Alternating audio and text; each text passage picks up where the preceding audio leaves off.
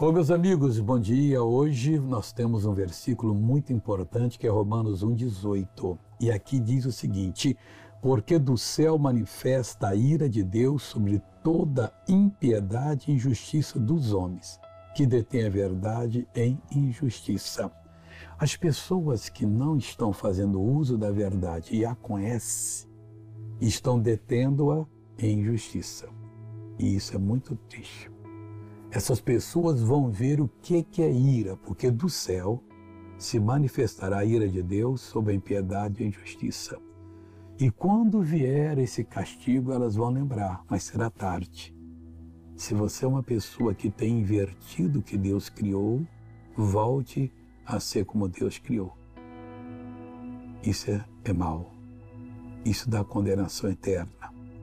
E a ira de Deus vai se manifestar sobre a vida de quem assim pratica. Que Deus tenha misericórdia de você. Vamos orar agora, Pai, em nome de Jesus. Eu uno a minha fé com a fé dessa pessoa que está orando.